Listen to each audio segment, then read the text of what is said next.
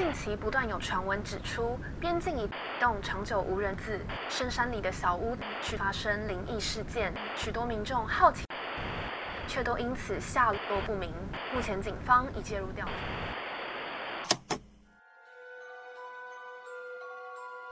欢迎来到怪奇故事屋。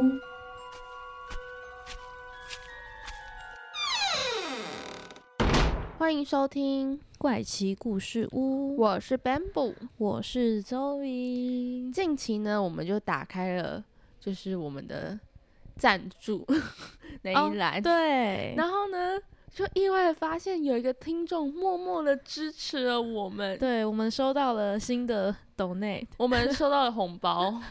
哎、真的是红包，真的。因为刚好过新年，大概是一月底的时候发现，哦天哪，真的是默默心存感激。嗯，我们现在就进入今天的主题，今天的主题呢是要来跟大家介绍妈祖，大家应该都有听过三月风妈祖吧？是为什么三月风妈祖呢？原因是因为农历三月二十三号就是妈祖的生日，对，然后这个时间大概会是发生在国历的大概四月左右，是或是农历的三月，所以大家在听到收听这一集的时候，应该刚好是呃我们刚过完元宵节，过完元宵节一直到国历四月的这一段期间，台湾会有非常非常多妈祖相关的活动。所以你会整个个三月、四月都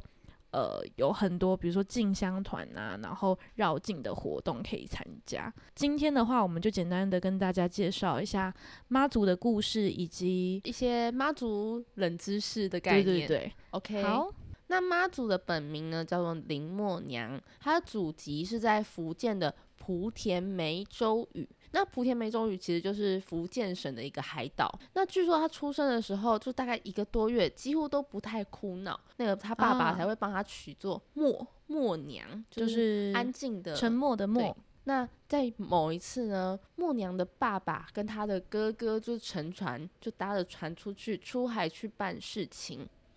就遭到风浪，就是暴风雨突然来袭。默娘就在家里跟妈妈一起在家里祈祷，爸爸跟哥哥可以没有事，平安归来。就祈祷到一半，他就突然晕倒了。他晕倒了，结果他是透过他的梦境，就是有点像是灵魂出窍的概念。哦，在梦里，，对，他在梦里去救了他哥哥跟，他就是想要做梦境，然后就去救他哥哥跟他爸爸。结果呢，他妈妈看他昏倒，就很惊讶，就很吓到，想说：“哎、我女儿怎么突然昏倒了？”所以就想要赶快把她叫起来。就他就叫起来之后呢，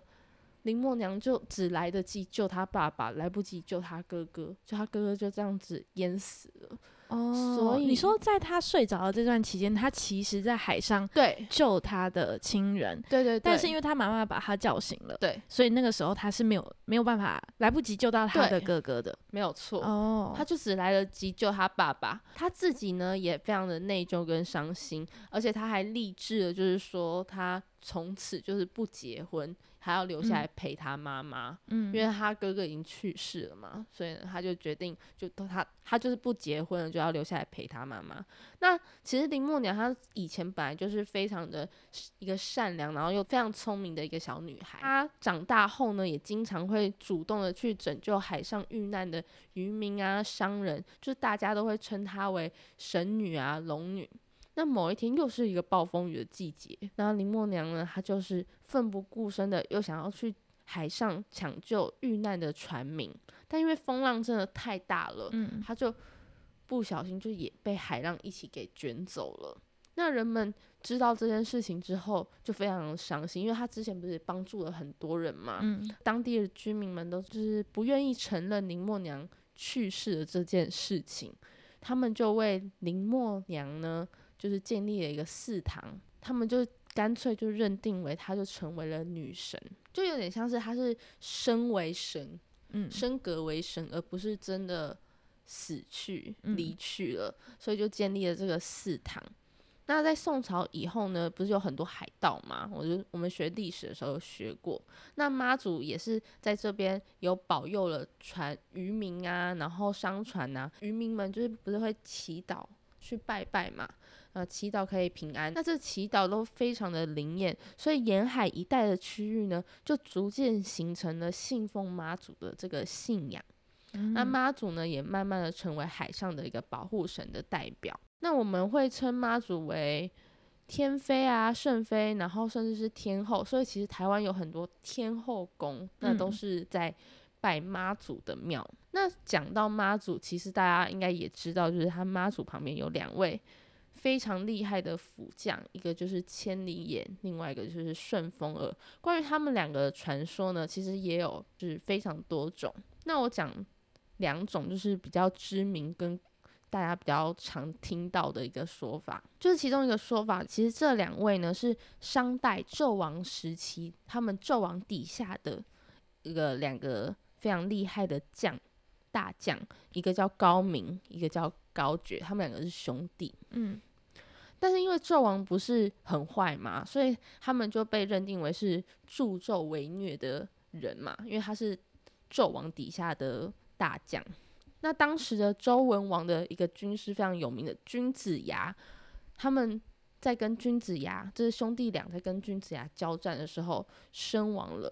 那死后阴魂不散啊，灵魂就到处游走，最后来到了桃花山这个地方，在这边盘旋跟就是作恶，就变成了妖怪。那林默娘呢，她就知道了这件事之后，就。一个人前往了桃花山，要收服这两个就会危害百姓的两个妖怪。当时呢，他原本就是见到这两个妖怪的时候，就只是好好的跟他们说，就是叫他们说：“你们不要再这样欺负村民了，你们不要再，你们不要再这样作恶了。”但是他们谁会一个坏人谁会听就是一个女孩子说话？而且他他又看她只是一个人，就以为只是普通的姑娘，结果没想到林默娘就是。一手拿着符咒，然后嘴里开始念着咒语，这两个妖怪就突然就是全身无力，他们就知道这女孩不简单，他们就只好跟林默娘求饶，就希望她可以开恩放过他们，而且呢，他们还就是答应林默娘，就是她愿意从此生都服从他们啊。那这两只怪物呢，从此之后就答应了，不是就答应了林默娘吗？他们就在桃花山修道。在林默娘成为神之后呢，就帮助林默娘就成为了千里眼跟顺风耳，这就是其中一个传说。那还有另外一个传说呢，就是说其实千里眼跟顺风耳他们都是来自天庭的天将，那奉了玉皇大帝的指令，就来到了桃花山这个地方，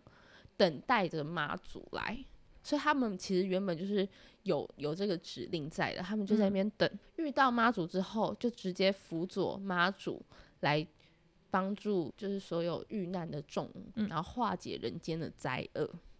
那千里眼它的外表是青色的脸，绿色的脸，然后穿着绿色的衣服，手上会拿着一个叫戟的武器，那头上会有两只脚。然后右手呢会在自己的，因为他是千里眼嘛，所以右手他会大概在他额头地方就比个眺望远方的动作哦。然后呢，顺风耳它是红色的脸，在耳朵旁边对对对，他手，但它不是放在右，它不是右手，它是右手会拿着斧头。刚刚是左手嘛，左手拿着武器。那这一个顺风耳呢，它是右手拿着斧头。头上呢只有一只脚，那左手会就指着耳朵，就是在耳朵旁边。但其实很多妈祖庙都有，就是千里眼跟顺风耳的那个神像，而且在绕境的时候也会跟着一起走，其实也可以看到顺风耳跟千里眼。好啦，那这就是妈祖的故事。大家刚刚听完，应该就知道妈祖她其实是海上的女神嘛。就是她主要的任务一开始其实是在保护这些渔民，是，然后庇佑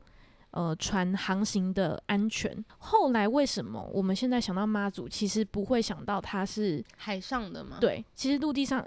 很多都有，各式各样的妈祖庙都有，就是不同不同派系的，然后大的小的，也有人就是把它供奉回家的，各种都有。原因是因为呢，刚刚有讲到，就是。妈祖林默娘，她的个性是非常的和蔼，然后非常慈悲亲切的。她的这个特质呢，就被人们认为像是母亲一般的存在。嗯所以她后来后来演变就变成说，妈祖她的职务从呃航海的安全，慢慢的转变到，只要当人心彷徨无助的时候，她就像妈妈的存在一样，成为大家心灵上的依靠。嗯所以如果这样子解释的话，它的职务就越来越多，比如说像 健康啊、事业啊、呃工作啊、感情，嗯都会需要妈妈来当做我的依靠嘛。而且听说妈祖其实很疼爱小孩子，那我们可以先来讲一下，我们今天主要要讲的就是绕境的部分。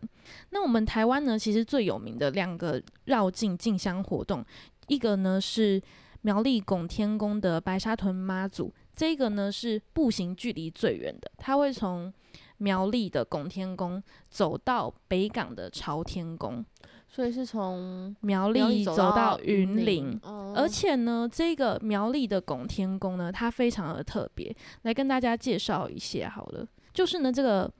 拱天宫的白沙屯妈祖啊，它是被称为全台最有个性的妈祖，因为呢，它没有固定的进香的路线，嗯，它每年都不一样哦，就是看这个妈祖想去哪就去哪。但她最后都会到达目的地。对，所以呢，为什么它会成为除了地理位置的关系嗯之外啦，为什么它会成为最遥远的距离？就是因为它有时候，比如走了四百公里，有时候走五百公里，就是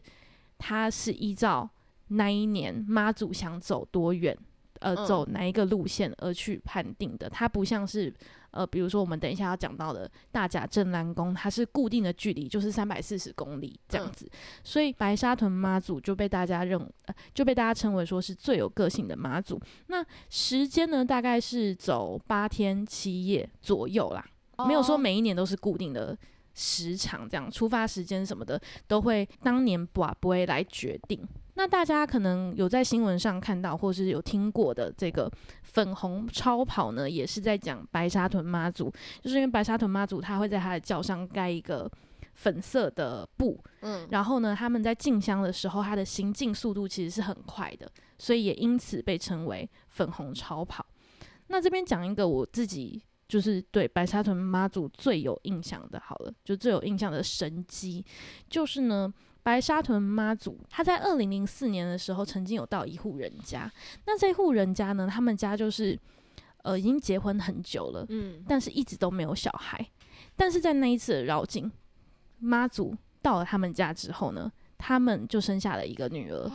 结果呢，在后来妈祖在他们的小孩子生下来之后呢，又再次拜访他们家，然后他们又再生了一个儿子。重点是最更神奇的是，这一户人家他们后来搬家了。嗯，但是在妈祖绕境的时候，妈祖还是把他们还是带带着这个软脚到他们的新家，就连他已经搬家了，他还是找得到他。到今年为止，妈祖已经去了他们家四次，妈祖很爱他们家欸，对所以？所以他们家就是非常感谢妈祖，哦每次算是赐会这样子，嗯然后隔壁的邻居也会觉得哦，有种一起增添福气的感嗯觉，所以这个是我自己印象比较深刻啦。就是他们新家旧家都去，然后去到哪里，妈祖都知道他们。那我觉得，那他们家一定做了很多好事，不然就是他们上辈子做了很多好事。因为妈祖其实真的是很随机的去到所有人家、欸，但他嗯已经去他们家四次，连他们去新家都都一起跟去。代表他们一定有什么特别之处对。，一定是有什么 有福气之人。没错，那好，刚刚讲完这一个白沙屯妈祖，现在来讲我们规模最大，应该算是最有名的大甲镇澜宫的绕境。是，大甲的妈祖呢，它又被称作是雨水妈。雨水妈为什么呢？就是相传啊，这个大甲妈祖，呃，他在出巡的这个期间，常常会下雨，哦然后来解决干旱的问题。讲一下它的地理位置好了，就是它从大甲走到新港的奉天宫，嗯所以呢，它其实是从台中嗯，走到嘉义，哦嘉义，走到嘉义。那其实这一个大甲走到新港这件事情，等一下还有一个可以跟大家分享的故事。因为其实大甲镇南宫以前是走到北港朝天宫的，不是走嗯到新港奉天宫。对，等一下可以跟大家分享一下为什么他后来会更改改到目的地会改到新港奉天宫。嗯但我们可以先讲大甲镇南宫，它就是大家所谓在那个什么社群图片上面看到的最大场，然后每次都会拍超多照嗯。的那个，就是大甲正南宫。因为这一个大甲正南宫呢，它是八人扛轿，而且它是绕境的关系，嗯所以它有非常完整的一队同行，然后它的仪式也有非常的多种，是很完整的，嗯。所以有很多人会来参加这个最大规模的活动。它不像刚刚白沙屯嘛，它是进香；大甲妈祖呢，它是绕境进香。这个我等一下可以讲一下他们之间的差异在哪里。那如果要讲到这个的话呢，我先讲一下为什么要进香好了。进香的意义到底是什么？其实进香呢，你就把它想象成有点像是神明的充电站。嗯，就是其实神像你摆在那边，它其实是会随着时间，他的神力是会慢慢的消退的。所以呢，他们都会需要有一个交流呃、仪，他们都会需要有个仪式是这个神像他必须要回去他的祖先，就是比如说子庙要回去他的母庙。嗯他要回去取香火，分取这个香火，才能够再把哦这一个神圣的神力取回对，取回到他们的庙里面，像像是以前就是大甲镇南宫，他们还是去北港朝天宫的时候，他们就是大甲镇南宫会带着香火炉到朝天宫，那朝天宫呢就会在他们的香炉里面要三瓢香灰给。大甲镇南宫让他们带回去，那这个香灰呢，就是代表着这个神力，嗯这一个仪式呢，就是这一场进香里面最重要的核心价值。哦，好就是进香这件事情，刚刚有讲到香灰它是神力嘛，不知道大家有没有好奇过，就是为什么，就是为什么是香？为什么我们拜拜要拿香？我有看到一个网站，它有一个蛮好的比喻，就是你可以把香想成是无线电，就是一个呃沟通充电器是刚刚我们讲，就是进香，嗯有点像是、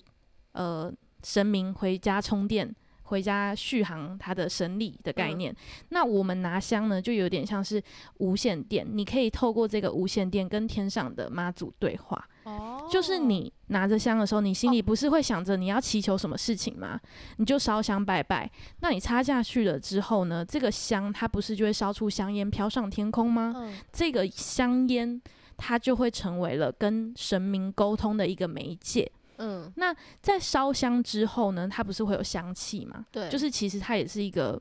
嗅觉的反应啦。这个嗅觉的反应，这个香味呢，会让大家感觉到心灵镇定，会有很神圣的感觉。那烧下来的香灰呢，就代表着精神跟神力这些灵力。烧成香灰，它其实也代表着是一个完全的奉献，像是。呃，香炉这个东西，它其实就是源自于古代的石器，以前大家吃东西的那个器具。为什么哦它做成这样子？是因为它一开始就是从古代的石器来的。为什么我们要拿石器来插香呢？就是因为其实有一些信众他相信神明是会吃香的，嗯就是这些香灰它是拿来供养神明的。所以大家插的香落下来的灰，其实是呃有些人相信说这是神明会吃的东西，所以其实这个香它它背后的那个精神的象征意义，其实是有一个传递媒介的功能啦，就是你透过这个香把你的心里所想的传递给妈祖。嗯那那再来呢，就要开始讲到我刚刚讲的，为什么一开始大甲镇南宫是去北港朝天宫，然后现在呢却是走到嘉义新港奉嗯天宫。我们刚刚有讲到静香，它就是有点像是充电的感觉嘛，但它其实背后代表的意义，就有点像是儒儒教思想里面所谓的饮水思源，嗯尊卑长幼有序的这个观念。呃，你从妈祖信仰的传播的形式来看好了。刚刚你有讲到，就是妈祖林默娘，她的起源是在梅州嘛，嗯对所以从梅州是她的信仰起源开始，它就有点像是放射状的散发到，比如说天津啊，散发到广州，散发到台湾各地。这个是放射状的。那他们会再往下长，就是会有点像族谱的方式，比如说台湾的呃，从梅州的祖庙分香到北港的朝天宫，再分香到彰化的南窑宫，就是它是这样一个一个下来的。嗯所以你的子庙，它就是必须定期回去母庙进香嘛，就是一个一个往上涨。是，但是大家的源头都是梅州的妈祖庙。这一个进香的过程，就有点像是回娘家的概念，就像我刚刚讲的，会体现出饮水思源，然后长幼有序，就是回妈妈家的这个、嗯这个概念嘛。大甲镇澜宫呢，它其实最一开始是源自于清代，然后那个时候呢，他们就是每隔十二年都要去到最原始的那个梅梅州州的那个嗯妈祖庙朝天阁进香。虽然规模不大，但是他们都是常态性的活动，所以其实，在当时就是清代的时候，大甲镇澜宫的这个进香活动是没有引起太多的注意的。但是后来呢，因为日治时期的时候，当时政府呢，就是为了让台湾他们能够更本土化，因为你一开始都是要回去中国的梅州去进香嘛，然后这个时候他们就是已经被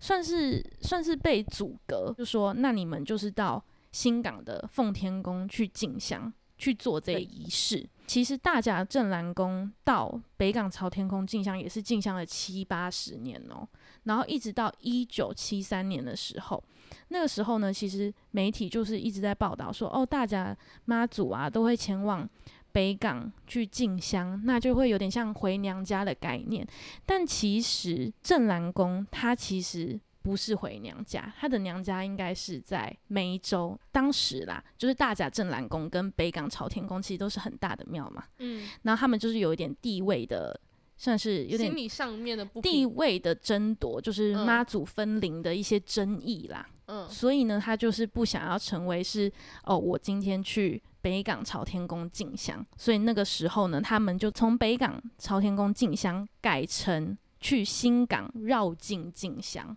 因为绕境跟进香其实是不太一样的意思哦。绕境的话，它其实是指神明他去巡视这个辖区，然后安定人心；但进香的话，就是神跟神之间的呃拜会啊，神跟神之间的一个巩固。巩固他们之间的情谊，我回娘家，我去跟你进香的这样子的概念。嗯这个背后的意义，其实代表的是大甲的妈祖，它的辖区更加的扩大了，嗯它的地位更加的提升了。嗯就是你，因为你绕境的地方就是你的辖区嘛，嗯你要让这一个区域有安定的力量嘛，你要保佑这个区域里面的人嘛，所以他到新港奉天宫到嘉义的这件事情，就是其实背后的意义就是代表着大甲妈祖他的管区的一个扩张。大甲妈祖跟刚刚讲的白沙屯妈祖一样，是要走个九天八夜，走个八天七夜的那哦。很累耶。对啊，他们是会走到就是脚都长水泡的那种地步。听说就是很多信徒都会沿路提供很好的一些对食物什对么的，在每一年的这段期间呢、大家都会免费的提供食物来给这些进呃香的、的香客。而且使吃用住上面都对会，给住宿也是，嗯然后还有比如说洗车的，还会帮你嗯免费洗车之类的。对对对。所以呢，它其实已经算是台湾呃非常有代表性，然后大型公益活动，大型公益活动，你也是可以这么说，就是很有代表性的活动啦，就是连外国人都会来参加，因为它嗯实在是很特别，然后也被 Discovery 就是判定说，对，这是世界三大最重要的宗教活动之一，绕境活动已经做到规模这么大了，因为他每次都动员非常多人对。嘛，然后加上你刚刚讲的，就是每一年在这样子的时候，大家的生活形态甚至都改变了，因为这嗯。些香客他可能走一走就直接睡在骑楼边，都也嗯不会有人觉得奇怪，因为现在是就是绕境进香的时嗯候，我觉得可能是这个宗教，这个道教、佛教信仰在台湾真的是占了很大的一个精神上的支柱。嗯我觉得真的有，就算我好，就像我可能也没有这么的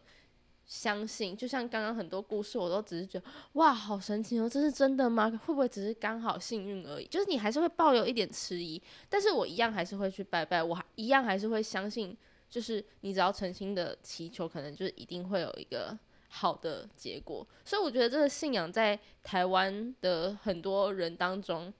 就算你不是一个特别有什么信仰的人，但你还是可能会去庙里去拜拜，求个安心。嗯，这个呢，我可以多分享一个我在网络上看到的一个，也是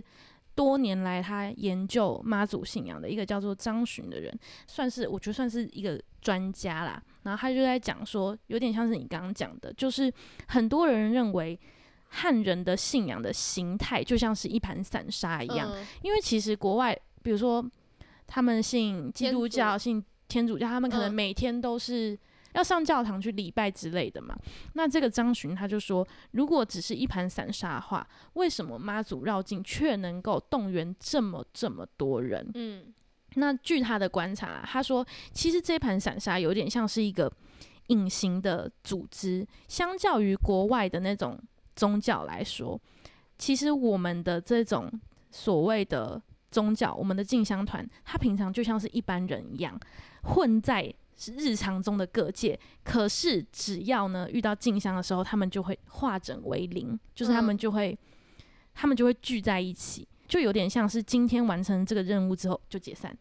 然后隔年再再相聚。就是每当要进香的时候，他们就会聚在一起。那嗯为什么会有这样子的模式呢？一是它可以躲避政权打压宗教的取缔，就比如说以前，当你要就是被官方取缔一些呃庙宇的信仰的时候，因为你你你没有这样聚集嘛，所以你就比较不会被取缔到。然后另外一个是呢，它也不会造成信众额外的负担，所以这个人就认为说，其实为什么现在会发展成这样子的模式，是因为历经了各种朝廷的打压，然后中国的民间信仰，它最后的生存的策略是这样。他是这样形容，他说我们的信仰有点像是泥土，但也有点像是变形虫，它不会消失，但它就是嗯一直在那。就像你刚刚讲的，你可能也平常也没什么信，对，但是你还是有信仰在那里。就是即便你不是真的相信，但是你好像就是会有这个习惯，而且你还是真的去到庙宇了之后，你还是会不自觉的，就是对他们尊重跟跟对相信。而且我觉得他们有一句话讲的很好，就是这个宗教的这个模式跟当初政权打压、政权去取缔有关系嘛。虽然它没有消失，但嗯它就是变成转而变成像这样子，有点是埋伏，平常就在埋伏，平常没做什么，但是偶尔聚集的。一个方式来呈现，它就有点像是民间信仰的一个生存之道，然后也是台湾很重要的一个庶民的文化的力量。但我在想，这个文化会不会最后还是会遇到它消失的那一天？我觉得不一定哦。你要想，在清代的时候就已经有绑着辫子的人这样子走这些路了耶。那你不觉得现在的小孩们会这样子拥有这嗯么虔诚的信仰的人越来越少？说不定我们老了都会去哦。就是还是会有那一天，对不对对对对，说不定我们老了都会去哦。我是蛮乐意参加进香团。其实我一直有点想要去参加看看大家妈祖绕境，尤其是之前看过我们有一个朋友，他就去参加了，嗯我就觉得其实真的看到那个场面会是蛮感人的。其实那种场合你真的会有种被祝福的感觉。呃，他们就说你你走在那个行进的队伍间，也可能因为刚刚我们有介绍过香嘛，嗯香的香味的关系，嗯，那个那个味道，那个气氛之下，你会觉得你就是被保护着。那现在其实有一个说法，就是不是很多庙宇为了提倡环保，嗯所以呢，慢慢的就是以不插香的形式，然后嗯继续祭拜。嗯就比如说行天宫就是最有名的一个案例。嗯但是其实有些长辈就认为说，你没有插香了，就代表其实根本就那些神就会离开，嗯就你去那边拜拜也是没有用的。你有相信这个说法吗？嗯，我觉得我我其实有看到相关的资料啦，就是我们台湾其实是在二零一七年的时嗯。候开始推动这个减香的政策，对，然后其实那时候就引起了很多民间的团体的嗯。反弹抨击嘛，然后就有专家出来说，他必须得立足在一个你是尊重香文化的情况下，然后你去跟这些信仰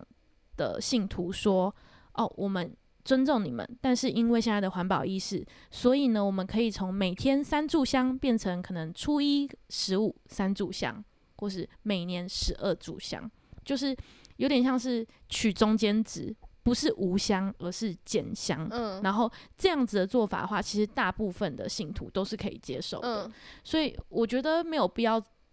走到无香的这一这一条路啦。嗯，我有看过，就是有一些庙宇，它不是像行天宫这样子整个就无香政策，而是它就是有减少一些香炉，嗯，就是对，不要那么多个香炉，然后呢就变减香对啊，就是其实就减香，我觉得这反而也比较好一些嗯些。我觉得这真的是看就是看庙庙嗯。方觉得如何，或许他们有问过啊，嗯。就是他们有问过神明也说不定。也许有，可是我真的听过很多长辈就就在抱怨说啊，那个行天宫这样子搞，就是就是那神明都已经不在了啦之类的，嗯。嗯甚至就嗯有听过一个说法是说，其实行天宫现在已经根本没有神明在了，哦。因为它没有香，嗯，所以就像你刚刚说的，其实那个香其实算是一个神明的一个粮食，也是、嗯，也是信就是你传递电对，传递传递你的讯息给神明的一个通道那会不会就变成就比较讯号不好？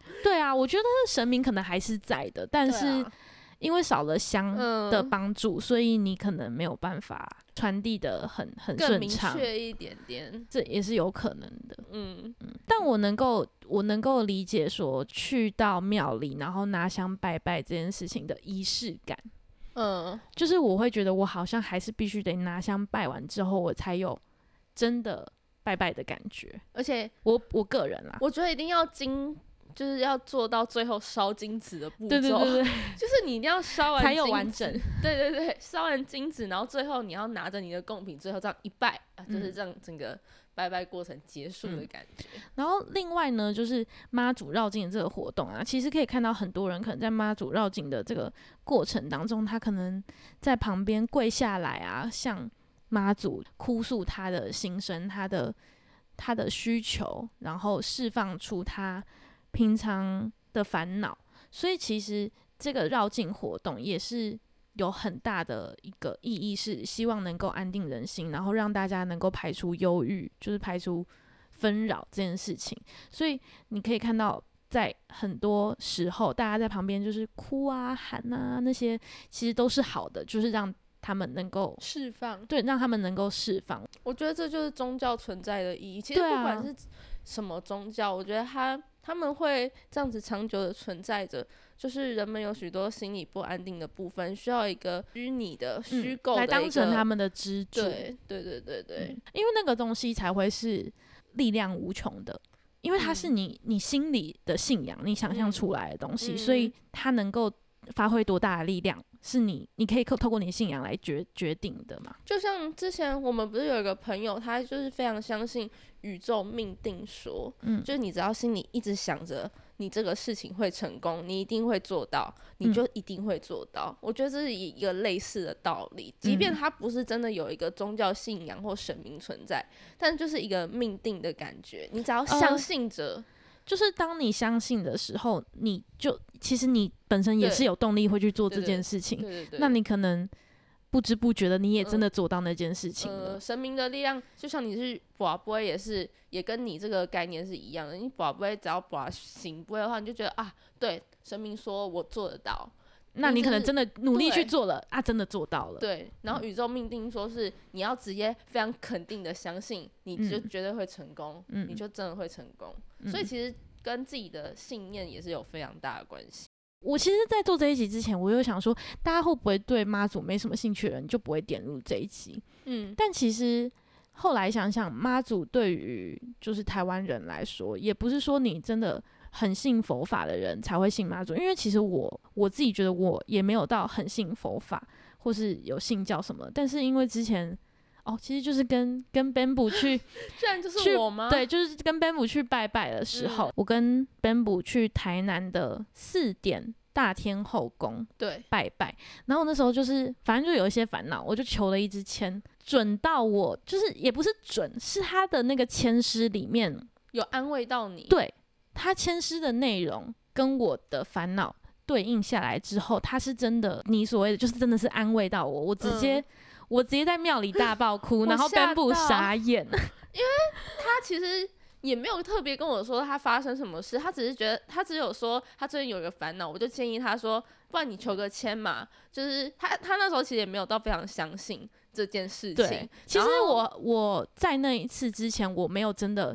很认真的自己求签过。嗯，然后我就想说，哦，那你就求看看，因为也搞不好签师能够帮助你些什么。嗯，结果他他刚求完就开始给我掉泪，我而且吓疯、欸。我觉得那个心理状态是因为你会一直害怕你求不到钱，哦，因为你在前面你不是还要把杯嘛，嗯。就是是不呃是不是可以求签，然后嗯把杯三个圣杯之后你才可以求签，嗯，然后拿到这支签之后，你还要再把杯说是不是这一支。对对对，对，就是其实你是要经过一层一层的、嗯。呃神明的认可的，嗯，所以那个时候，我其实我很认真的在讲我的烦恼，我就是讲的非常详细，然后有点像是你对你的朋友倾诉你的心声嗯一样，很认真的在讲。讲完之后，他给我三个圣杯，我你知道我那时候完全没有甩到其他的嘛，全部都嗯是醒杯，超扯。一吃就中，对，一直就中。就是我问他说能不能抽签，可以，然后问他是不是这个可以，就是顺到不行。嗯，所以那时候我宝贝的时候，我就觉得天哪，我觉得他一定真的是听到你的烦恼对，他，他真的听到了，就是因为我一直醒杯，然后后来真的让我求到这支签之后，我打开，我觉得这真的就是为我的烦恼，就是他在帮我解答。嗯，不知道我那时候看到我整个其实也看不太懂，但是就是在那些文言文的文字当中，你跟抓出个几句、嗯。几句结论，然后我就嗯。觉得、天哪，就是他他懂我。然后你很感动，我我很惊吓，对，因为 b a m b 可能前面不知道我很认真的就是在应该是说我根本不知道内容啦。对，然后我就然后我就想说爆说，哭哎、我连吵都不敢而且停不下来的哭，就是我真的是太我就是那个情绪不是你想哭，而是他自己流。泪所以我觉得啊，这就是信仰的力量。真的，讲的好像我是 那种就是真的很信妈祖，其实也没有。但是经过那一次，我是真的每一次去台南，我都会去那个大天后宫。我哦后来还是有再去一次，然后就是算是顺便还愿吧。嗯，对好啦，这今天的节目就到这边告一段落。好的，如果喜欢我们的节目的话，记得帮我们留下五星好评，或者是到 IG 搜寻“怪奇故事屋”，留下你想听的主题。我是 Bamboo，我是 Zoe，我们下次见。拜拜。